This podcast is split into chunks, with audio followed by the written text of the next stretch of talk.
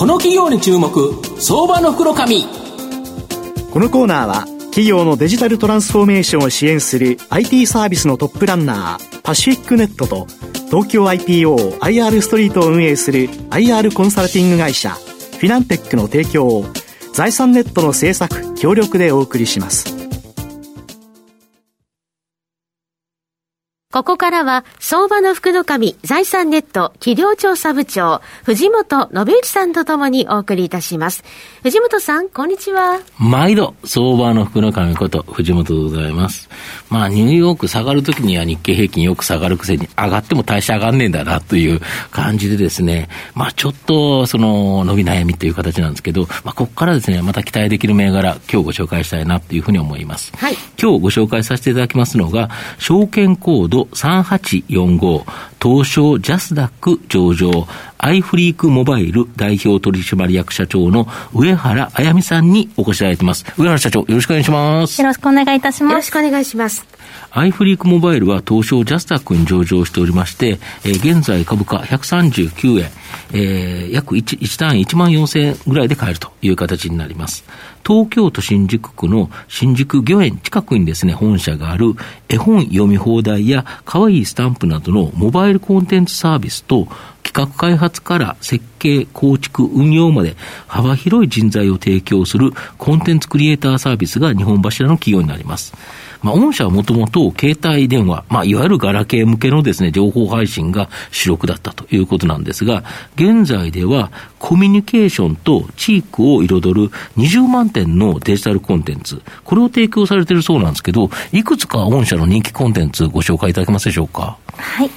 えっと、まず一つ目は、九九のトライですね。はい。あの、まあ、小学2年生のあの算数の、はいはい、関門と言われてるあの、ククなんですけど、うん、まあ、そのククをゲーム感覚であの、楽しく学べるというようなアプリを出してます。なるほど。これスマホで。そうですね。うん、あの、まあ、問題を解くごとにモンスターの卵をもらえたりとか、うん、モンスターが進化していくようなアプリになってます。はい、なるほど。これで子供が楽しくククを覚えていけると。いうことですか？そうですね、あのやっぱ新型コロナウイルスの影響によって、うん、あの子ども向けのアプリってあのすごく人気があるんですけど、うん、特にあの、まあ、保育園のあの休園とかによってですね、うん、学習系のアプリっていうのはニーズが高まってるなって感じてます、ね、なるほど。その他には？そうですね、あのもう一つはあの着せ替えのアプリ、着せ替え、はい、はいあの、まあ、顔であったりとか、髪型であったりとか、お洋服などを自由に子供たちが昔の、だから、リカちゃん人形で、リアルの着せ替えじゃないですけど、はい、ああいうのがあったじゃないですか、はい、あれをスマホ上でできるっていうことですか？あそうですね、おっしゃる通りですね。なるほど。やっぱ子供はだけど、そういうの好きですよね。そうですね。うん、特にあの、当社のあの、着せ替えアプリの特徴っていうのは、うんうん、アニメっぽいあのイラストなので、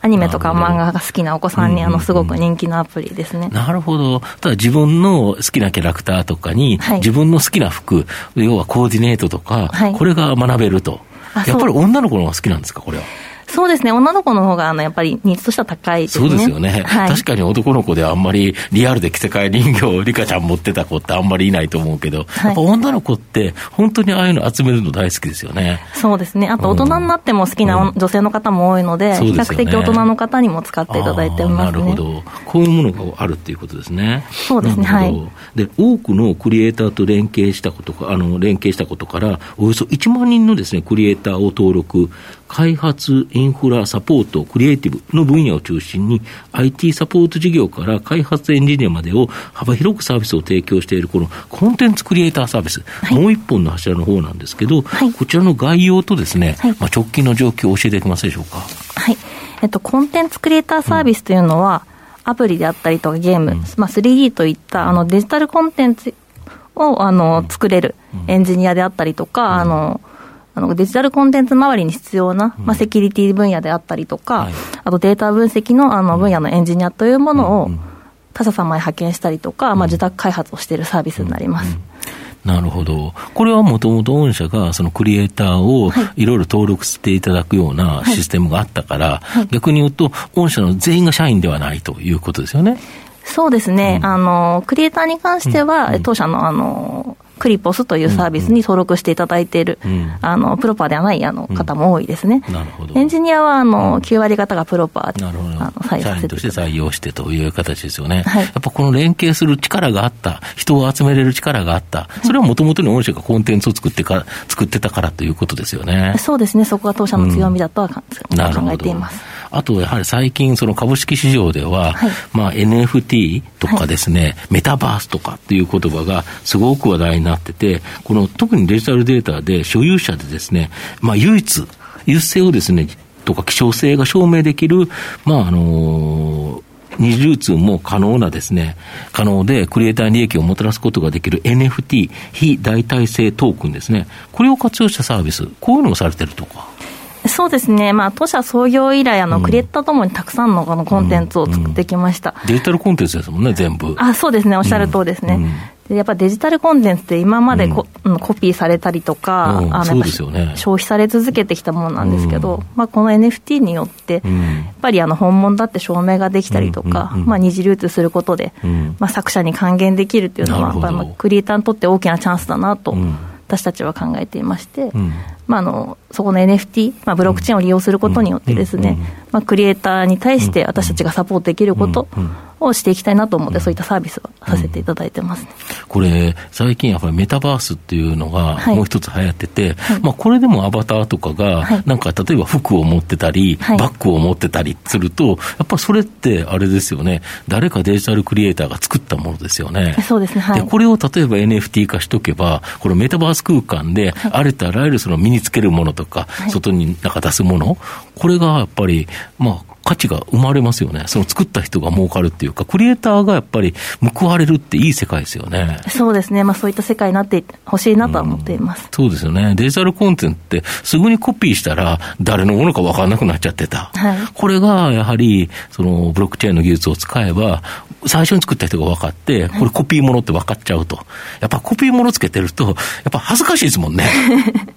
そうですね。うん。やっぱりシャネルって書いてたらいいですよ。チャンネルって書いてあるようなやつ、あの、ね、バッグ持ってたってちょっとかっこ悪いですよねっていう、はい、あいつね、メタバース空間で、あれ偽物だよっていうのを言われるのはやっぱり嫌だから、はい、やっぱりみんなちゃんとしたものを持とうとすると。そうするとやっぱり御社のデジタルコンテンツ、作るクリエイターを抱えてるっていう力が、やっぱり今後の成長につながりますよね。そうですね、はい。なるほど。御社の今後の成長を引っ張るもの、改めて教えていただきたいんですが。もちろんあのクリエイターですね、うん。うんうん、あの私たちのあの理念っていうのは、うん、私たちのコンテンツであったり、うん、まあ、サービスで世界中の人を笑顔に幸せにすることだと思っています。なんであの、まあ、今、メメタバースっていうお話あったと思うんですけど、まあ、当社もともと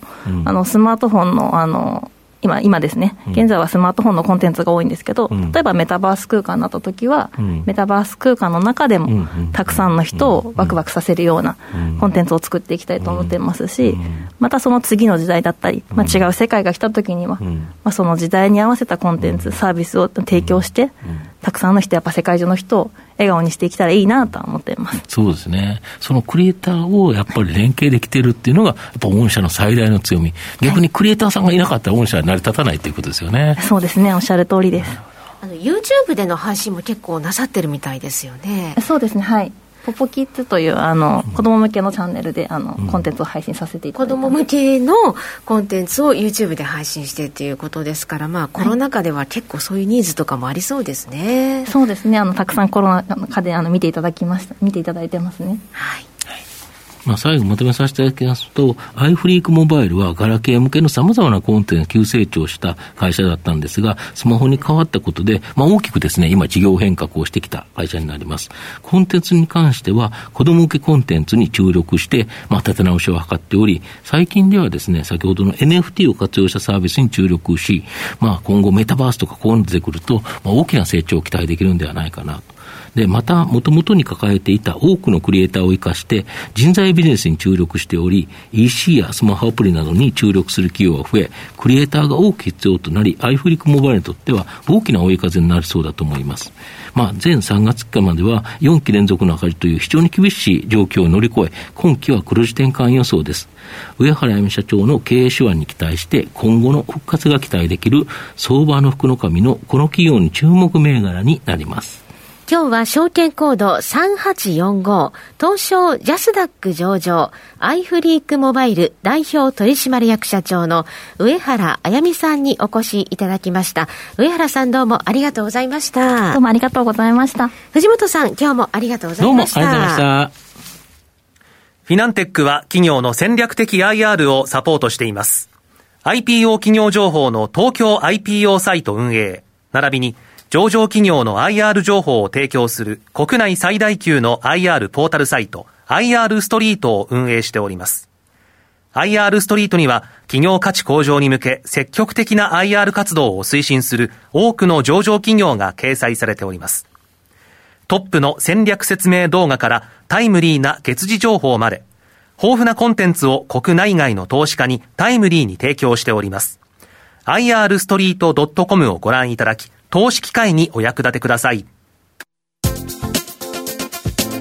この企業に注目、相場の袋紙。このコーナーは、企業のデジタルトランスフォーメーションを支援する IT サービスのトップランナー、パシフィックネットと、東京 IPO IR ストリートを運営する IR コンサルティング会社フィナンテックの提供を財産ネットの制作協力でお送りしました。